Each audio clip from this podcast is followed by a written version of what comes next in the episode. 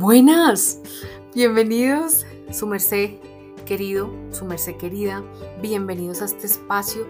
Espero que tengan su cafecito o la bebida que les encante para acompañar este episodio, que lo tengan a la mano y que sea aclarado desde ya una costumbre para escuchar de aquí en adelante cada uno de los episodios de este podcast.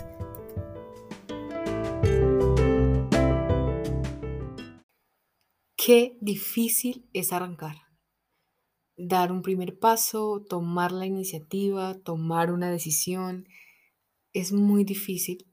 Eh, y lo digo por el miedo que da dar ese primer paso. Siempre vamos a estar en, a una decisión de arrancar por el mejor de los caminos. No hay uno solo. Somos gracias a nuestras decisiones. Estamos donde estamos gracias a una decisión que se tomó. Porque de hecho hasta no tomar una decisión ya es tomar la decisión. Es muy difícil porque fatalizamos las situaciones futuras. Yo soy, o bueno, de pronto un poco menos ahora, pero yo antes fatalizaba muchísimas situaciones, desde la más pequeña, desde cosas como, no sé, por ejemplo, mi papá sale de viaje y yo fatalizo todo el trayecto, entonces que algo le va a pasar, me creo todo el cuento y la historia en mi cabeza de que le va a pasar esto y lo otro y estoy súper preocupada en todo el, trayecto porque me imagino lo peor y pues mi mente no va a estar tranquila. Entonces, así con las situaciones que, por las cuales vamos a decidir o por lo cual vamos a arrancar, pues fatalizamos como, no, me va a ir mal, no, eh, eh, no va a salir, seguro no les va a gustar, seguramente estoy haciendo lo que no es. Predecimos eso malo que nos va a pasar. Nos volvemos unos brujos. Alguna vez mi psicóloga me dijo, hace como más, más de un año, me dijo algo así como, pues yo le contaba es de esta posición que les acabo de decir, y era, Dani, eres una bruja. Y me lo repetía y yo decía, bueno, no, pues tampoco. Eh, me, me, lo decía, por supuesto, en una forma sarcástica, pero, pero eso nos pasa. Nos volvemos brujos, entre comillas. Para esto no nos da un manual. Eso no está escrito en ninguna parte, ni siquiera la experiencia de los más cercanos nos sirve al pie de la letra. Es muy difícil arrancar, arrancar, pero más aún es mantenernos, ser constantes en algo, ir construyendo esa relación por la cual quieres dar todo, completar una carrera, estar en un trabajo continuamente, mantener tu emprendimiento, en fin. Hay una línea de aprendizaje a partir de que arrancamos y jamás, jamás será una línea recta.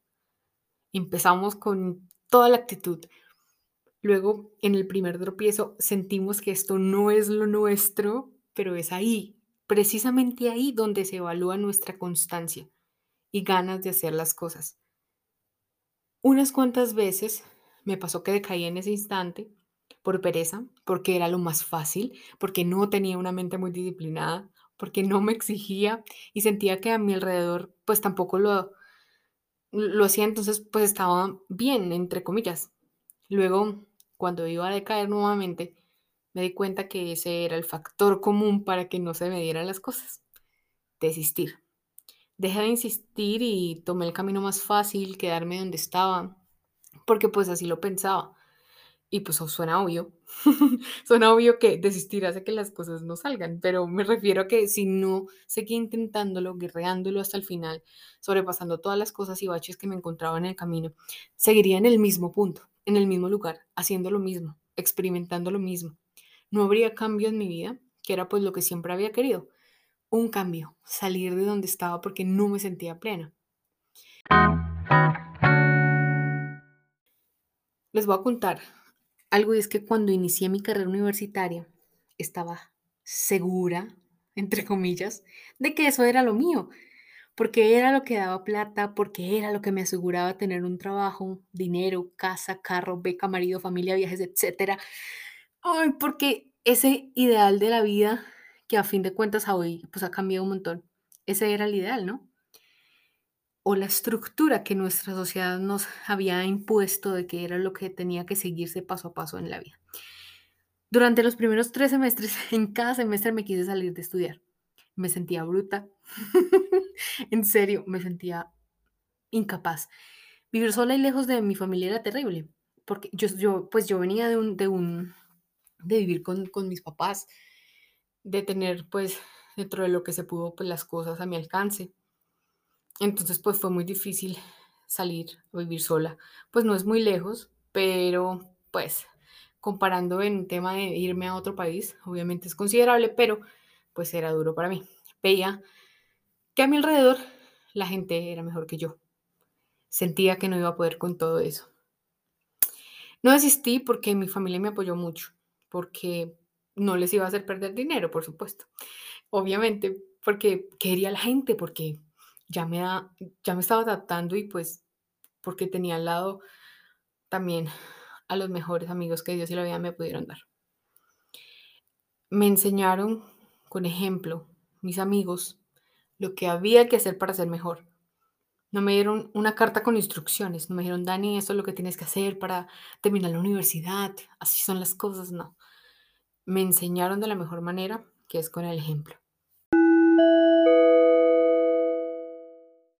Algo muy importante en la vida es, en definitiva, rodearnos de los mejores amigos, de las mejores personas, mejores que uno mismo, porque nos inspiran a ser mejores, porque nos enseñan a superarnos, a entrar en una competencia sana. Es decir, yo también puedo y hacerlo desde, nuestra esencia, em, conservando nuestras raíces. Eso es un tema muy importante que hablaremos luego, pero es una clave para poder salir como de ese infierno que uno mismo se crea eh, en un círculo donde uno cree que todos son mejores que uno, que yo no voy a poder, como pues les dije al inicio. Entonces, tener fe en nuestra esencia, creer en nosotros y sin ninguna pena es, es muy clave. Porque les voy a confesar otra cosa. Entender esto a mí me llevó casi más de la mitad de la carrera. Siempre me había comparado y pues me sentía inferior a todos. En todo sentido, créanme. Al inicio trataba de encajar en grupos donde sabía que no compartía todos los gustos, pero pues trataba de que me gustaran porque tenía que encajar. Ay Dios. en unos semestres más adelante comprendí que tenía que ser Daniela en toda su esencia, en todo su esplendor. Y ahí empezó a consolidarse muchísimo em, mi grupo de amigos que hoy siguen en mi vida y a los cuales les envío un beso y un abrazo muy grande. Sé que me escuchan, así que gracias a ellos. Em, soy lo que soy ahora. Gracias a mis papás también y a, mis hermanos y a mi familia.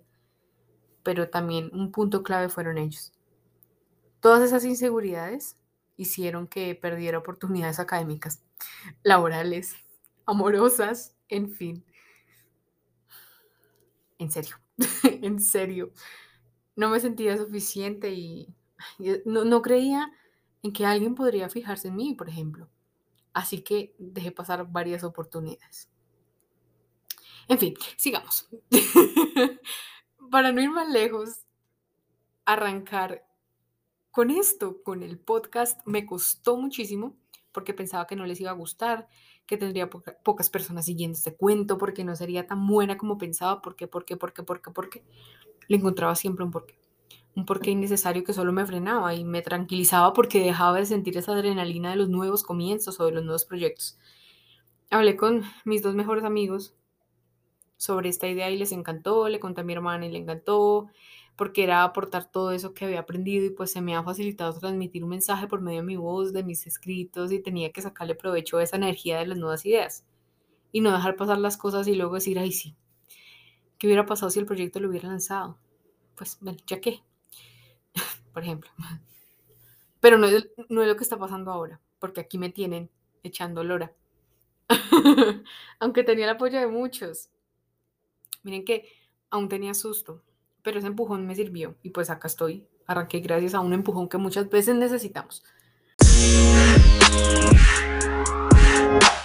Arrancar no significa estar listos, Arrancar no significa que tengamos todo perfecto, que tengamos los recursos a la mano. Arrancar es iniciar con lo que tenemos confiando en nosotros, en nuestra esencia y en lo que queremos lograr con ese proyecto. Como dijo Rorro Chávez en su podcast, no necesito tener una buena producción para dar un mensaje, un buen mensaje. Otra cosa que dijo es que la perfección es el disfraz del miedo. Y sí, toda la razón tiene este hombre y gracias a eso, a eso que él dijo y que comprendí, estoy acá, al frente de este computador, grabando este episodio para ustedes, tomándome un café. Espero que ustedes también, o la bebida que sea de su agrado, y agradeciendo porque a partir de esto han llegado personas valiosas a mi vida. Consejo, es mi verdad, es lo que a mí me ha servido. Inicien con lo que tienen hoy que en el camino se pueden ir subsanando cosas. Obviamente inicien con lo mínimo que pueden hacer, porque por supuesto que hay cosas que no se hacen en ceros, hay excepciones, pero aún así no hay que esperar la perfección, porque dicha cosa no existe, las cosas simplemente son.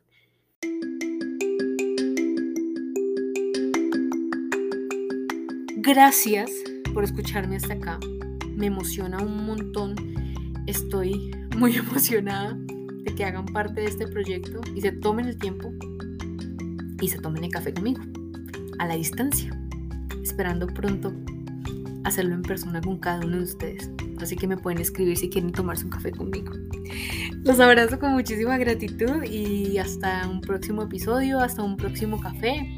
Siento que este segundo capítulo, o este primer episodio más bien oficial, hablando de temas concretos, es, por, es complementar un poco en el capítulo de, en el episodio de bienvenida. El tomar la decisión y el lanzarnos. Aquí les confié algo de lo que, de lo que me ha pasado, que, que siento que me ha frenado muchísimo mis historias, del miedo a lo que puede llegar a ser. Y nada, acuérdense que me pueden escribir si quieren y nos vamos a tomar un café. Charlamos. Gracias.